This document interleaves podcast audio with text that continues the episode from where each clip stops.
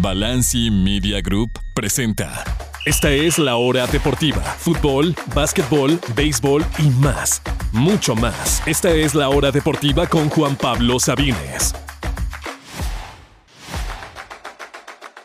Bienvenidos, bienvenidos sean todos a la hora deportiva en este viernes primero de septiembre. Ya estamos comenzando el último cuatrimestre del año cada vez más cerca del frío, cada vez más cerca de la NFL y de mi época favorita del año cuando tenemos todos los deportes principales al mismo tiempo. Yo soy Juan Pablo Sabines, ¿qué tenemos el día de hoy? Hablaremos de lo que viene el fin de semana, principalmente en el clásico joven, cómo llega Cruz Azul, cómo llega el América, qué ausencias tiene cada uno. Hablaremos en general de la jornada 7 de todos los partidos, Chivas Monterrey y mucho más. De lo que viene, como siempre, lo imperdible el fin de semana, tanto en el mundo del fútbol, en México, en Europa. Hablaremos un poquito de todo, de béisbol, de grandes ligas, tanto de la Liga y de la Liga Mexicana también. Hablaremos un poquito de UFC, un poquito del fútbol americano colegial, un poquito del US Open. También hablaremos de la NFL. Como saben, ya estamos a solo 6 días de que inicie la temporada y por ello estaremos hablando de los Power Rankings en qué categoría está cada uno de los 32 equipos rumbo a la próxima temporada. Y también, como se los prometimos el otro día, estaremos hablando de la Liga de Campeones. Ya conocemos todos los grupos, estaremos analizando uno por uno aproximadamente qué esperamos de ello, qué pasará con los mexicanos y todo lo que sucedió ayer en la ceremonia de la UEFA. Esto es la hora deportiva y están escuchándonos a través de Radio Chapultepec 560 AM en la Ciudad de México o bien en Exa 98.5 FM en Tuxtla Gutiérrez. Les recuerdo que pueden escuchar toda la programación a través de radiochapultepec.mx, exatuxtla.com, gratis en cualquier parte del mundo o bien en su plataforma de podcast favoritas busquen la hora deportiva. Y bueno, comencemos con el clásico joven que en parte puede ser una pelea de mancos. ¿Por qué? Porque ni Cruz Azul ni el América llegan cerca, ni siquiera cerca de su potencial. Uno obviamente en el hoyo apenas está poco a poco saliendo de él, pero no hay que olvidar que sigue estando en los últimos tres lugares de la tabla, mientras que el América apenas está estancado en el octavo lugar, siendo demasiado inconsistente, con un chorro de ausencias y las que se sumen para el partido de mañana en el Azteca. Comencemos con el local, entre comillas, que sería Cruz Azul. Eh, recordando que el América ya básicamente quedó plantado totalmente en el Azteca y se quedará incluso hasta el siguiente partido que es nada más y nada menos que el Clásico Nacional en un par de semanas. Ni el Cruz Azul ni el América han tenido ni una sola buena entrada en lo que va del torneo. Y pues bueno, esperemos que ya con los dos juntos, con el morbo del clásico, tal vez haya un poco mejor del promedio. Empezando con Cruz Azul. Sí, ganaron por primera vez en cuatro meses. Lo importante no fue solamente conseguir el triunfo, sino la forma que lo hicieron en una cancha que no habían ganado nunca en la liga. Y en general con sus dos principales refuerzos como Cambindo y Dita siendo las figuras del equipo, además de por supuesto el gol de Moisés, que además, por cierto, fue el primer gol en el segundo tiempo de Cruz Azul en todo el torneo. En los cinco partidos anteriores no había anotado ni una sola vez en las segundas partes hasta ese gol de Moisés el domingo pasado. ¿Qué podemos esperar de ese Cruz Azul? Obviamente sigue esperando un 9. Llegó Ángel Sepúlveda esta semana. Un Ángel Sepúlveda que tenía ya tres goles en el torneo. Es decir, más que básicamente todos los que llevaba Cruz Azul. Todo el Cruz Azul lleva cuatro goles en todo el torneo y Sepúlveda solito lleva tres. Pero no es la solución. No es el 9 que se esperaba. No es que Cruz Azul haya dejado de buscar. Sigue buscando. La cuestión es que pues le siguen diciendo Fuchi todo el mundo. Entre Harold Preciado y Santos Borré. Quien definitivamente no quiso venir a México. Más dinero que prefiere pelear con el Toro Fernández de la titularidad en los Pumas. Simplemente no hay muchas opciones para Cruz Azul. Que sí, en parte obviamente se culpa a la directiva que ya es la jornada 7 y siguen buscando. Pero sí está el esfuerzo ahí y claramente los que se han buscado simplemente no han querido o han sido demasiados caros para llegar. ¿Qué podemos esperar de la alineación? Creo que claramente Moreno, si bien no ha hecho del equipo eh, algo sólido y creo que la defensiva sobre todo tiene que mejorar muchísimo, sobre todo cuando tienes Adita y Salcedo, que potencialmente podría ser tal vez la mejor dupla defensiva de la liga, pues claramente necesitas una, una, una defensa mucho más sólida al momento. Pero al momento creo que he encontrado una solución poniendo Jurado por lo menos de titular. Claro, está muy presente ese 7-0, de los cuales hubo 7 tiros del América y los 7 entraron a la portería. Jurado básicamente podría podríamos haberlo cambiado por un cono y no hubiera cambiado nada. Pero también estamos hablando de que le intenta dar por lo menos un par de partidos a cada portero. No es que Gudiño lo haya hecho mal, pero con Jurado siendo titular y eh, con un par de buenas atajadas ante el Monterrey, me parece que lo más seguro es que se quede también este otro partido, el más importante del torneo para Cruz Azul. La línea de 3, que se puede convertir en una línea de 5 cuando se está defendiendo, creo que también va a ser muy importante. Ya estaría de regreso tal vez Salcedo, quien recordando salió lesionado ante el Monterrey. Además de que Adelante sigue siendo Cambindo el titular, necesitan algo mejor de Antuna y Moisés Viera que ya le ganó ese puesto también a los Tabó que definitivamente ya no está, los Alexis Gutiérrez que estaban iniciando antes que él, además de que Rotondi creo que está en un nivel muy bajo y que si no da una buena actuación ya tendría que ver varios minutos en la banca. Eso es lo que esperamos de Cruz Azul, la gran duda por supuesto la parte de Salcedo. Mientras que del lado americanista es un hospital total. Súmenle, por supuesto, la roja de Kevin Álvarez, que la vio al final del partido contra León, y otro jugador más que no va a estar, pero se le suman a la de Cáceres, a la de Araujo, que no han jugado en todo el torneo, la de Henry Martín, la de Cabecita Rodríguez, e incluso hasta Cendejas, que salió lastimado ante León. Hay una mínima y mínima chance de que Cendejas y Henry Martín sí sean disponibles, pero si no lo están, lo que es lo más probable, habría seis realmente jugadores importantes del América, la mayoría de ellos normalmente titulares, que no estarían en el partido de mañana. En general ha sido un, un, equipo muy inconsistente, incluso Richard Sánchez salió a decir que todavía no entendían el sistema de Jardine no sé si es por la, falta un poco de compromiso del propio jugador paraguayo o en general de que necesita mucho más tiempo este equipo para entenderle a lo que quiere su entrenador, que al fin y al cabo llegó 15 días antes de que comenzara el torneo.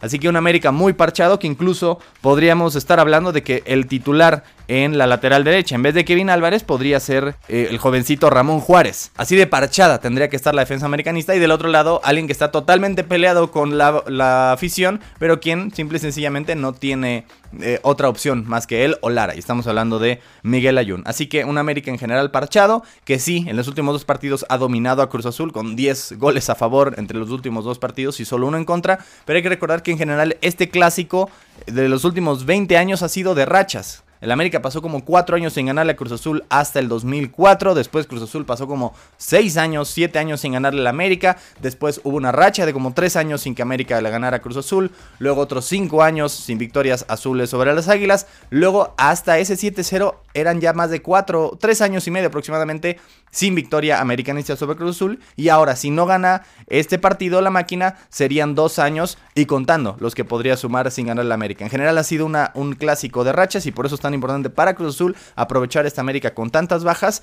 y no incrementar esa racha negativa. Ese es el partido sin duda más emocionante el fin de semana, con dos equipos que se espera mucho más. Uno que se espera sea candidato a campeón y no se ha visto como tal, y otro que se espera que salga del hoyo y tiene una eh, marcha cuesta arriba para inclusive alcanzar los puestos de play-in. Sí, son solo tres puntos, pero eh, le faltan los partidos todavía más complicados y en general ha tenido un inicio tan malo que no puede desperdiciar absolutamente ningún partido. Este es el América Cruz Azul, el clásico joven el día de mañana, el partido más interesante del fin de semana del fútbol mexicano, pero por supuesto hay mucho más y de eso hablaremos al regreso de esta pausa musical. No se retire, seguimos en la hora deportiva.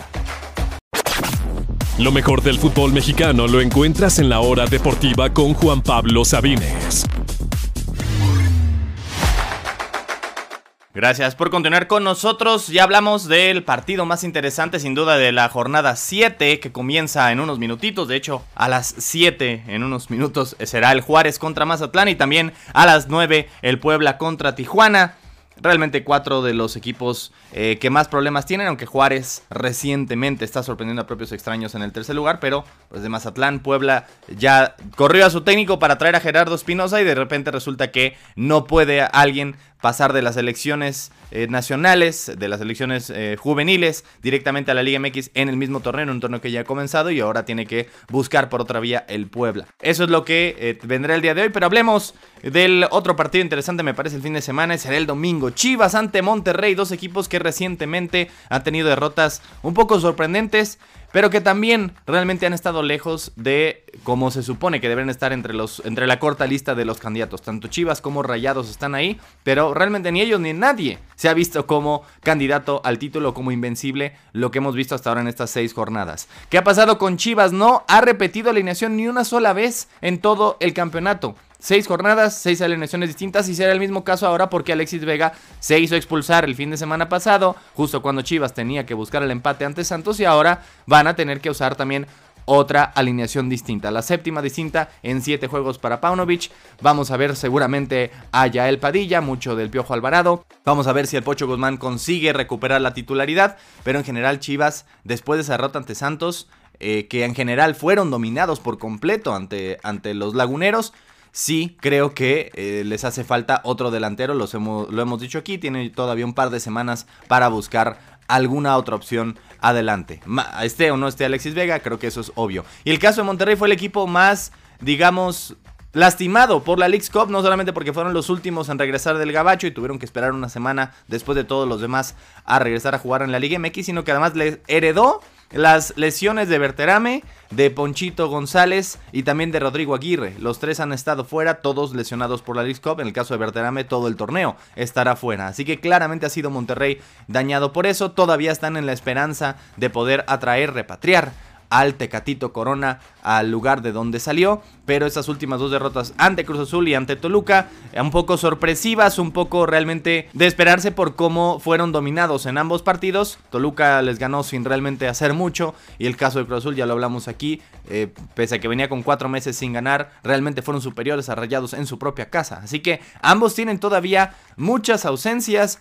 Todavía están buscando jugadores y no se han visto ninguno de los dos de forma realmente eh, como campeón, como se esperaría. El partido será el segundo de una doble cartelera en el Akron. Primero será el, partido entre Chivas y Juárez femenil, lo cual creo que muchos equipos también podrían hacerlo. Es un pequeño, digamos, paréntesis, que podrían aprovechar tal vez un partido femenil como llevar a más gente, pues bueno, que el mismo boleto valga para los dos partidos y es lo que va a hacer Chivas justamente el domingo. Primero Chivas Juárez femenil y después a las 5 contra Monterrey en la eh, Liga Varonil. Otro gran partido, bueno, el Santos contra Pumas, me parece lo que sucede ahí es que Pumas está dependiendo demasiado del chino Huerta. No se sabe quién será titular entre el Toro Fernández o Dineno. Dineno que fue titularazo por años con Pumas. Fue banqueado por cuatro partidos consecutivos. Después regresa a la titularidad y no solamente eso, regresa como capitán. Lo cual me parece un poco absurdo de estar banqueado a regresar como capitán. Metió un gol de penal y ahora no sabemos si, si, ya se ganó la titularidad con el equipo de la universidad. Mientras que Santos tiene al líder de goleo. Claro, Harold Preciado empatado con el Cocolicio González de Tijuana. Pero en general general Harold Preciado ha sido de lo mejor del campeonato y también uno de los jugadores que le dijo que gracias pero no gracias a Cruz Azul. Así que creo que son dos equipos también muy inconsistentes. Santos literalmente dos victorias, dos derrotas, dos empates. Pumas apenas una derrota pero apenas un poquito con un puntito más arriba el Santos. Uno en el séptimo, otro en el noveno de la tabla. Equipos irregulares que dependen de un jugador. Pumas el caso de Chino Huerta o Sala Huerta y Santos el caso de Preciado y que también eh, son equipos que no son favoritos, que no están entre esa corta lista de candidatos a campeón, pero que sí necesitan realmente demostrar mucho más para poder llamarse los caballos negros. Ese partido será en la comarca lagunera, será el sábado a las 7 de la noche mañana a las 7 de la noche. Hablemos del resto de la jornada muy rápido. León ante Necaxa. Necaxa que dejó ir ya a Dudamel. Me parece triste esa decisión porque esperábamos mucho más de él. Al momento estarán con técnico interino, con Los Padilla, eh, visitando al León del Arcamón. Eso será también mañana a las 5. Y también a las 7 mañana, Tigres, el campeón contra Querétaro. Ya cuando juega Guiñac, que no hizo el viaje primero el fin de semana pasado y luego viene y es titular y es figura contra Santos. Veremos que, que también dependen demasiado de un Guiñac de ya treinta y tantos años. Tigres contra Querétaro mañana en el Volcán. Y por último, un par de partidos más. Toluca frente a Pachuca el domingo al mediodía. Un Pachuca totalmente irreconocible de aquel que goleó a este Pachuca, a este Toluca precisamente en la final de hace un año. Mientras que el superlíder San Luis jugará el domingo por la noche, cerrará la jornada todavía como superlíder, esperan ellos, a menos que Chivas logre sumar, ante un Atlas que también ya se ha metido con su triunfo a media semana sobre el Querétaro de visita, se ha metido entre los primeros cinco de la tabla, así bastante eh, calladito, ahí está también Atlas sumando en ese torneo. Eso es lo que vendrá en esta jornada 7, el clásico joven es lo que se roba los escenarios, pero en general es una jornada importante porque además de todo es la última, ya tanto esperamos para que regresara a la Liga MX y ahora tendremos que esperar un par de semanas más porque de ahí habrá fecha FIFA. Vamos a hacer una pausa musical, no se retire, seguimos con más aquí en la hora deportiva. Fútbol americano, touchdown, toda la acción de la NFL, aquí en la hora deportiva.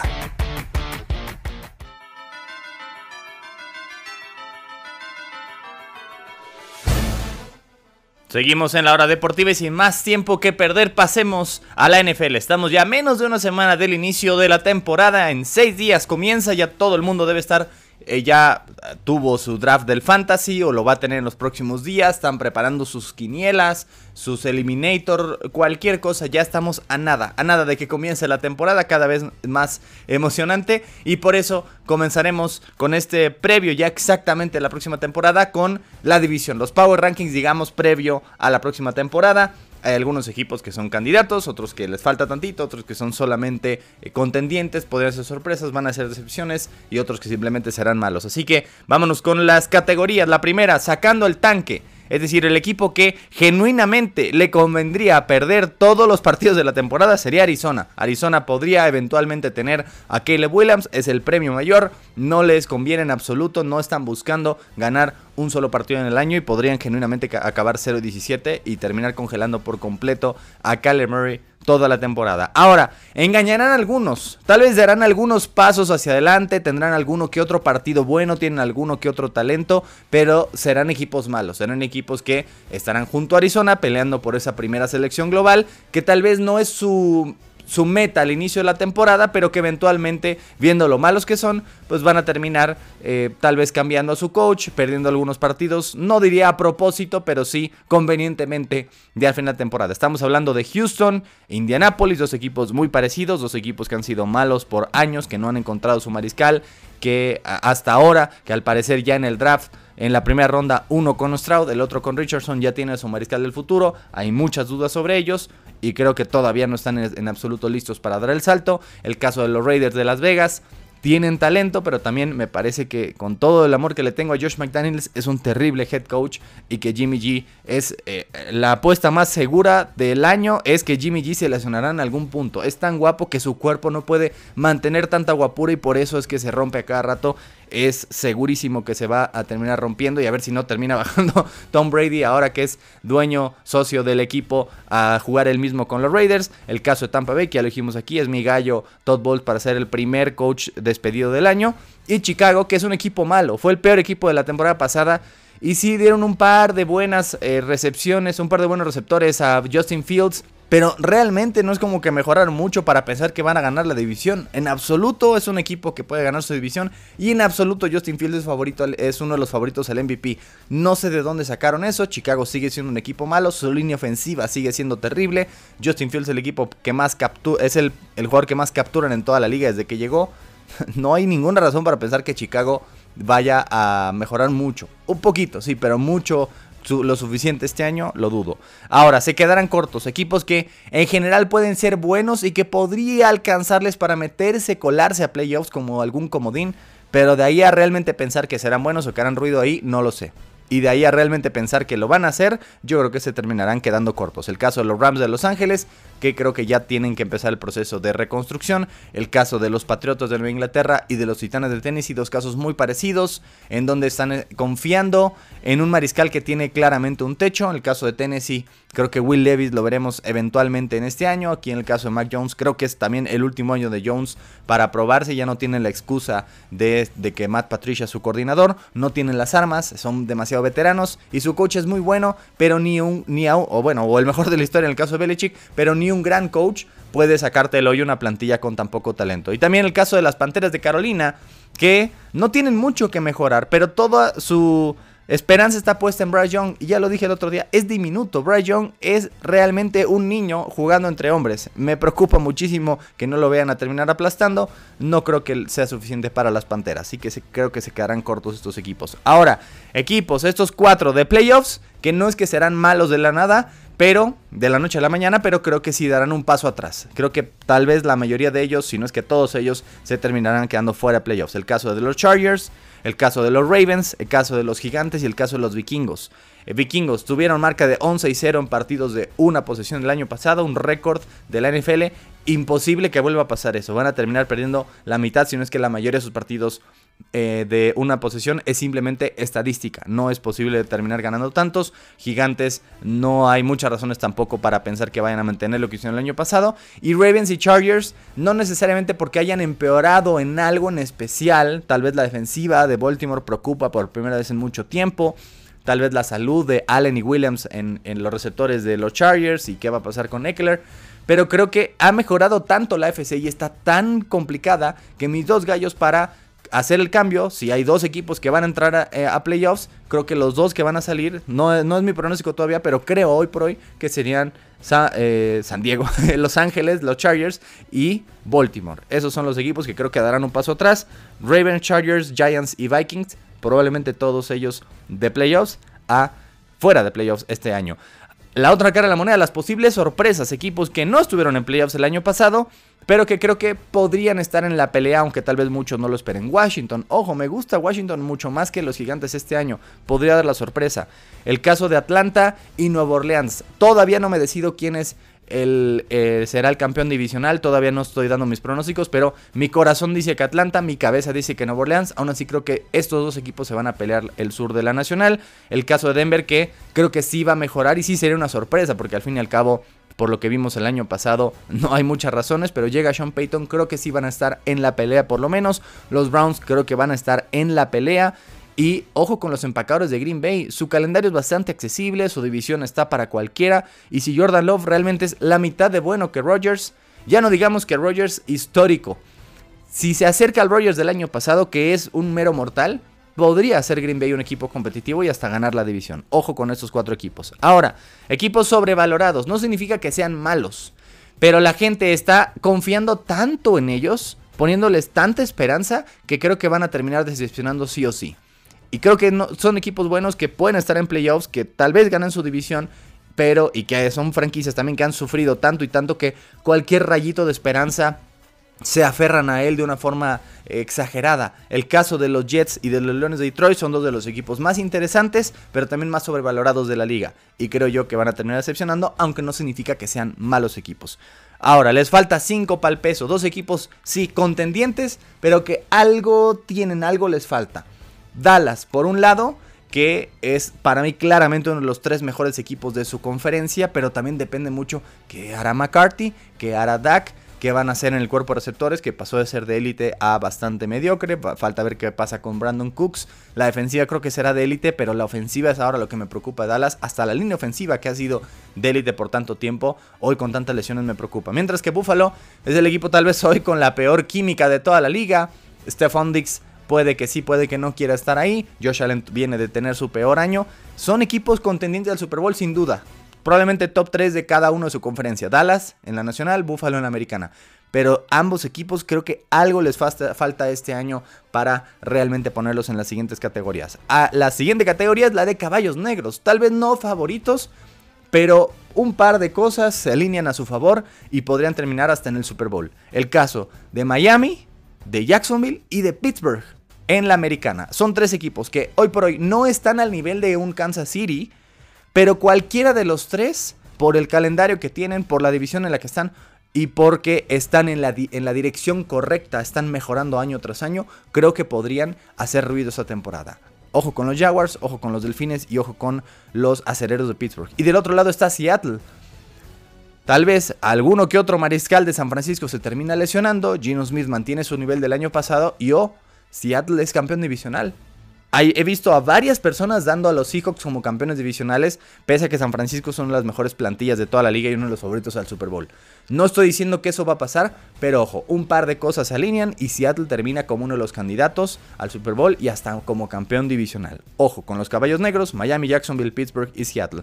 Y ya nos quedan los últimos cuatro, que fue, justo fueron los cuatro equipos que estuvieron en los campeonatos de conferencia. Y sí, claramente vemos una división. Los máximos contendientes, es decir, los que están peleando por ganar el título, retando a los campeones de cada conferencia.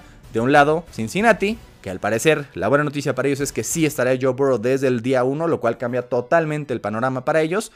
Y del otro lado está San Francisco, que sí también el caso de la posición de mariscal es en donde tienen más dudas. Pero si hablamos de quiénes, los, quiénes son los mayores contendientes, los mayores aspirantes a quitar la corona a los dos equipos que estuvieron en el Super Bowl, sin duda siguen siendo los dos equipos a quienes vencieron para llegar al Super Bowl, Cincinnati y San Francisco. Y los favoritos, los equipos que tienen todavía la corona y que todo el mundo irá tras ellos este año son Kansas City, por supuesto el máximo favorito sin lugar a dudas, y del otro lado Filadelfia, que perdió a sus dos coordinadores y que No he visto un solo equipo en la historia que pierda a sus dos coordinadores y pueda mantenerse a flote toda la campaña, pero sigue teniendo un enorme talento y al mejor mariscal de su conferencia. Así que los grandes favoritos, Kansas City, el máximo de todos, y Filadelfia en la nacional. Eso es lo que esperamos de la próxima temporada. Ya ahora sí, el lunes, miércoles, viernes de la otra semana estaremos hablando de predicciones, tanto de lo que creemos que pasará con cada división y rumbo a playoffs y el Super Bowl, tanto como tanto y también las predicciones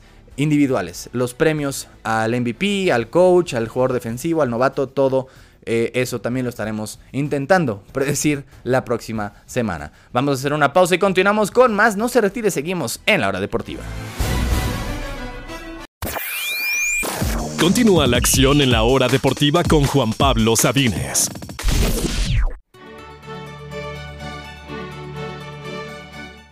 Gracias por estar con nosotros de regreso aquí en la hora deportiva en este viernes y como lo prometimos el miércoles, ayer fue el sorteo de la Liga de Campeones 2023-24 y hay mucho que analizar. Eh, rápidamente pasaremos, repasaremos cada uno de los ocho grupos. Hay tres grupos que me parecen muy accesibles para un equipo grande. Hay otros grupos que me parecen llenos de equipos, digamos, tradicionales en el fútbol y que me encantan. Hay otro grupo que tiene el mejor duelo de esta primera ronda sin lugar a dudas. Hay otro grupo que claramente es el más flojo de todos. Y por supuesto el grupo de la muerte. Y realmente es el grupo de la muerte. No tuvimos que andar rebuscando. Pero es que tal vez este... No, es claramente un grupo que eh, cualquiera de los cuatro puede pasar y cualquiera de los cuatro puede quedar afuera. Comencemos con el grupo A, el mejor duelo de la fase de grupos y hay varios buenos, pero sin duda el mejor es Bayern Munich contra Manchester United. Harry Kane iba a llegar a Manchester, al final se decidió ir a Alemania. Me parece que el United tiene posibilidades de mejorar mucho este año y aún así creo que van a quedarse cortos frente a un Bayern, pero de que se van a pelear a morir ese primer grupo, ese grupo A, me fascina. Regresa el Galatasaray tras cuatro años de ausencia, el Copenhague también regresa, pero ninguno de los dos realmente se ve que le vaya a hacer muchas cosquillas ni al Bayern ni al United, que va a ser un agarrón y que por supuesto son varios partidos memorables, incluyendo la final del 99 o ese partido de cuartos de final hace 10 años. Ahora vámonos al grupo B, grupo de cuatro equipos clásicos del fútbol. Está el Sevilla, campeón de la Europa League. Esperemos con un mexicano con el Tecatito Corona. Está el Arsenal, que regresa tras 7 años de ausencia. Está el PSV Eindhoven del Chucky. Y tal vez incluso hasta de César Montes habla de un posible traspaso o cesión del español. Y está el Lens de Francia, el subcampeón, que al final se quedó solo un punto del Paris Saint Germain y que también regresa a una Champions después de como 20 años de ausencia. Me parece precioso ese grupo y que sí, el Arsenal, pese a ser el segundo, parte como el gran favorito y cualquiera de los otros tres podría pasar como segundo lugar. Recordando que el Sevilla el año pasado tuvo una terrible fase de grupos que terminó panzando como tercer lugar a la Europa League y como es su costumbre, hasta con los ojos cerrados la terminó ganando, pero no necesariamente en la Champions le va bien al equipo andaluz. Vámonos al grupo C. Y yo sé que el Napoli hace algunos meses era el mejor equipo del mundo, pero hoy por hoy no tenemos idea de que vaya a volver a alcanzar ese nivel, así que este grupo quedó sumamente accesible para el Real Madrid, que era él estaba en el bombo 2, pero la verdad tiene que aplaudir, tiene que agradecerle a los dioses o a la UEFA, o a Seferino o a Florentino, a quien ustedes le digan, pero el Madrid le tocó un grupo bastante, bastante accesible. Van a ser un par de buenos duelos frente al Napoli. Pero de ahí el Braga, un portugués que le costó muchísimo de ahí terminar avanzando a la Champions, igual está por primera vez como en, más de una década en este torneo. Y el Union Berlín, que al fin y al cabo estará debutando, me parece el Madrid tiene que ganar este grupo sí o sí no me parece que tendrá demasiadas complicaciones para hacerlo. El grupo D es el más flojito de todos. Está el subcampeón Inter, está el Benfica, está el Salzburgo, campeón de Austria, y está la Real Sociedad. No es un grupo de bajo nivel, pero comparado con los otros, con los demás, no vemos ninguno de estos equipos realmente como uno de los candidatos. Y e igual, creo que el Inter es ligeramente superior a todos los demás pero cualquiera de los cuatro podría, avanzar, cualquiera de los cuatro podría quedar fuera. Vámonos a la otra parte, el mexicano, el Santiago Jiménez estará con el Feyenoord, campeones de Holanda, en un grupo precioso, con puro equipo clásico tradicional de ese, de ese fútbol que nos gusta tanto, el Atlético de Madrid, la Lazio y el Celtic, puros equipos históricos tradicionales de Europa, igual me parece un grupo bastante parejo. El Feyenoord no sé si es favorito pese a ser cabeza de grupo. Eso sí, Atlético no es el candidato que solía ser constantemente hace algunos años. Por eso es que creo yo que será ligeramente superior Atlético, que tuvo una terrible Champions el año pasado, que terminó último de su grupo, Atlético, Feyenoord, y creo que abajito un pasito la Lazio y abajito otro pasito el Celtic, pero va a ser un grupo precioso para el mexicano Santi Jiménez en su debut en ese torneo. Después ahora sí viene el grupo de la muerte. Cualquiera de los cuatro puede avanzar, cualquiera de los cuatro puede quedar fuera y tenemos básicamente a cuatro equipos que están entre los 12 tal vez máximos candidatos, todos. Está el Paris Saint Germain, que obviamente se espera mucho menos de ellos este año ya sin Messi y sin Neymar, pero un poco reestructurándose en, todos los sentidos. Está el Borussia Dortmund, ya sin Jude Bellingham y que se va a volver a enfrentar, por ejemplo, a Christian Pulisic con el Milan. Regresa Pulisic a Dortmund, al equipo con el que llegó a Europa, el equipo que llegó a semifinales la temporada pasada, y está un equipo que también regresa tras 19 años, el Newcastle United, que tuvo la terrible fortuna de quedar en el bombo 4 y por eso terminar en este el grupo de la muerte. Así que uno de esos cuatro se quedará sin incluso Europa League. Sí creo yo que PSG se ve superior y que entre el Milan y el Dortmund se van a pelear ese segundo puesto. Por ahí también el Newcastle podría pelearlo, pero no me caben muchas dudas de que sí, al final creo que el PSG terminará avanzando. PSG, Dortmund, Milan y Newcastle. Después viene los otros dos grupos bastante accesibles. El campeón Manchester City contra Leipzig otra vez contra la Estrella Roja y contra el Young Boys de Suiza. Absolutamente ningún problema debería tener el City para incluso ganar todos los partidos de grupo. Tal vez se le complica un poco la visita a Alemania, pero no hay ninguna duda de que el campeón también tuvo bastante, un, sorteo bastante benévolo, mientras que el Barcelona creo que por fin ya estará avanzando de su grupo después de quedar eliminado dos ocasiones seguidas y en grupos difíciles con el Bayern y con el Inter, ahora le tocó el Porto, el Shakhtar, y el Antwerp, también debutante en esta competición, el campeón de Bélgica. Bastante accesible para el Barcelona, bastante accesible para el Real Madrid y para el Manchester City. El mejor duelo me parece Bayern contra el United y el grupo de la muerte sin duda alguna PSG, Dortmund, Milán y Newcastle. Los mexicanos, Santi con el Feyenoord, esperamos Chucky con el PSV, enfrentándose posiblemente a Tecatito con el Sevilla. También esperando qué pasa con los César Montes. Eh, estará también Jorge Sánchez con el Porto enfrentándose al Barcelona. Pero al momento nada más 3, máximo 4, 5 mexicanos en la próxima edición de la Liga de Campeones. Eso sí, también es una Champions con ausencias. No estará por primera vez en mucho tiempo Liverpool, no estará el Chelsea, no estará la Juventus, no estará el Tottenham, el Ajax. Pero las ausencias que más pesan, y es así, por primera vez en 20 años, y yo creo que nunca más volverán son Cristiano Ronaldo y Lionel Messi. Y los dos al mismo tiempo, por razones distintas, decidieron simplemente retirarse de esta competición en lo que son los dos jugadores más grandes. En el, en el orden que ustedes quieran. Pero Cristiano, después de salirse del United el año pasado, y Messi después de que lo eliminara el PSG, ambos partieron caminos en general, no solo con sus clubes, sino con todo el fútbol europeo. Y es la primera Champions en 20 años, literalmente desde la edición 2002-2003 que ni Cristiano ni Lionel estarán jugando. Y también rápidamente repasar que lo lógico Erling Braut Haaland ganó el premio al jugador de la UEFA del año. Si solamente consideramos competiciones de la UEFA, no había ninguna duda de que se lo tiene que llevar. Claro, también están considerando el Mundial y por eso es que Messi al final fue también nominado. Pero si es un premio de la UEFA y estamos hablando de competiciones de UEFA, pues sí, Haaland lo tiene que ganar sí o sí, pese a que no tuvo buenas semifinales ni final. Mientras que mujeres, también para sorpresa de absolutamente nadie, Aitana Bonmati, quien ya había ganado el premio a la mejor jugadora de la Champions, ya ganó el premio al Balón de Oro del Mundial, ya ganó Champions, Mundial, Liga Española, todo el mismo año no hay absolutamente ninguna duda de que se merecía este premio y de que también va a terminar ganando el balón de oro. Eso téngalo por seguro. Para sorpresa nadie, Aitana Bonmatí fue la ganadora del premio a la mejor jugadora de la UEFA. Y con eso vamos a hacer una pausa. Eso fue el sorteo de la Champions. Hasta el 19 de septiembre, ya en unos 20 días aproximadamente, estará empezando la Liga de Campeones 2023-24. Y ya tenemos los grupos. Vamos a hacer una pausa y continuamos aquí en la hora deportiva.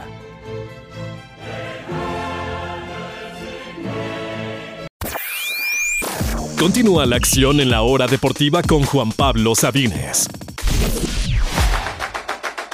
Gracias por continuar con nosotros. Vamos rapidísimo a concluir el programa y concluir la semana con lo mejor del fin de semana, lo imperdible. Hablemos de las series de campeonato en la Liga Mexicana de Béisbol. Hoy es el juego 4 entre Yucatán y Puebla. Los Pericos de Puebla siguen arriba, mientras que los dos Laredos y Laguna siguen empatados a uno. Para un partido es a las 8 y el otro partido es a las 9. Vámonos a Europa rapidísimo. ¿Qué es lo mejor del fin de semana en el fútbol español? El Sevilla que ha comenzado con 0 puntos, visita al Atlético de Madrid que viene a ganar 7 a 0 en el Wanda Metropolitano. Real Madrid recibe al Getafe sábado mañana a las 8 y cuarto de la mañana, sin Courtois, sin Militao y ahora también sin Vinicius. A ver qué es lo que decide hacer el Real Madrid, ya que se quedó definitivamente sin delantero, mientras que el Betis de Guardado recibe al Rayo Vallecano. Eso será el día de mañana, también a la 1 de la tarde. Vámonos rapidísimo entonces a la Premier League, la mejor liga del mundo hoy por hoy. ¿Cuáles son los mejores partidos del fin de semana? Raúl Jiménez y el Fulham visitan mañana 8 a.m. al Manchester City, mientras que el mejor partido del fin de semana sin duda es Arsenal frente al Manchester United en el estadio Emirates el domingo a las 9 y media de la mañana. Partidazo Gunners contra Red Devils. Rapidísimo, la Serie A podría ser la despedida de Chucky todavía del Napoli. Será el campeón contra el subcampeón mañana a las 12.45 en el estadio Diego Armando Maradona. Mientras que hace ratito jugaron Roma y Milán, otro de los buenos partidos del fin de semana. Los mexicanos, Torino contra el Genoa de Johan Vázquez, domingo 10 y media de la mañana. Y la Salernitana de Ochoa hasta el domingo a las 12.45 visita al Leche. Ahora, en la Bundesliga, un gran partido. Borussia Mönchengladbach recibe al Bayern Múnich mañana 10 y media de la mañana. Mientras que en la Liga 1, otro gran partido. El Olympique de Lyon de, esperemos ya pronto, Gerardo Arteaga recibe el domingo 12.45 al París Saint-Germain, que empezó de forma bastante mediocre la liga con solamente una victoria y dos empates. Pasemos rapidísimo al tenis, el US Open. Falta una semana y cachito para que termine. Tenemos partidos ya de la segunda ronda todo el fin de semana. Algunas sorpresas se ha dado ya, como Casper Ruth quedó fuera, como Gael Monfils también quedó fuera, Andy Murray también quedó fuera. Pero al fin y al cabo, lo que esperamos es obviamente otra final entre Alcaraz y Djokovic. Es lo que hay de partidos todo el fin de semana allá en Queens. Es todavía la primera semana de fútbol americano colegial. Ahora sí tenemos como 40 partidos partidos entre mañana e incluso domingo. Por fin podremos ver a varios de los máximos candidatos como el bicampeón Georgia que estará enfrentando a UT Martin. Si acaba ese partido 180 a 3, no me sorprendería nada. Todo eso es mañana a las, es a las 4. También Ohio State, el número 3, visita a Indiana mañana a la 1 y media. Alabama recibe a Middle Tennessee mañana también a las 5 y media. Básicamente todos los candidatos, salvo Michigan, todos ya estarán haciendo su debut este mismo fin de semana. En las grandes ligas tenemos dos series muy interesantes. La de los Yankees ante los Astros. Yankees que están ya casi por resignarse a perder toda la temporada. Mientras que Houston está todavía peleando en el segundo lugar su división, buscando recuperar ese primer puesto. Y la mejor serie del fin de semana, los máximos candidatos para mí hoy por hoy en general a la serie mundial son los Bravos de Atlanta. Estarán visitando el Dodger Stadium que están enrachados los Dodgers. De hecho, Julio Urias en unos minutitos estará abriendo para los Dodgers de Los Ángeles frente al máximo candidato al título. Atlanta contra Los Ángeles, la mejor serie del fin de semana. También hay, por supuesto, Fórmula 1, el Gran Prix número 14 del año y como ya es tradición cada viernes decimos aquí, a ver quién es el guapo que le quita el invicto a Red Bull. Verstappen tiene nueve victorias de forma consecutiva, está empatado con Vettel como el máximo histórico, un triunfo este fin de semana y lo pondría en solitario, con 10 victorias consecutivas con el récord máximo en la historia de la Fórmula 1 el premio de Italia. Recordando que normalmente hay dos en Italia, pero el más temprano este año se había cancelado por la lluvia y ahora llegará por primera vez en el año a Italia en el Autódromo Nacional de Monza. A las 7 de la mañana el domingo será el premio, el gran premio de Italia, el número 14 de la temporada. Y también para los que les gustan las trompadas, el evento principal de UFC el día de mañana. A las 10 y media empieza todo. el evento principal será a la 1 de la tarde y será entre el francés Cyril Gain con su marca actual de 11 victorias y 2 derrotas contra Sergey Spivak, el moldavo, con 16 victorias y 3 derrotas. Es la pelea principal entre las 6-7 que estarán el día de mañana en UFC en la Accor Arena de París. Francia. Eso es lo más relevante que tenemos este fin de semana y con eso nos despedimos. Gracias de verdad a todas y a todos por escucharnos. Que tengan un excelente, excelente fin de semana. Yo soy Juan Pablo Sabines. Estamos de regreso el lunes con toda la acción deportiva. Gracias, cuídense mucho, que tengan un excelente fin de semana. Esto fue La Hora Deportiva. Toda la información del deporte nacional e internacional la escuchaste aquí en La Hora Deportiva con Juan Pablo Sabines. Esta es una producción original de Balanci Media Group.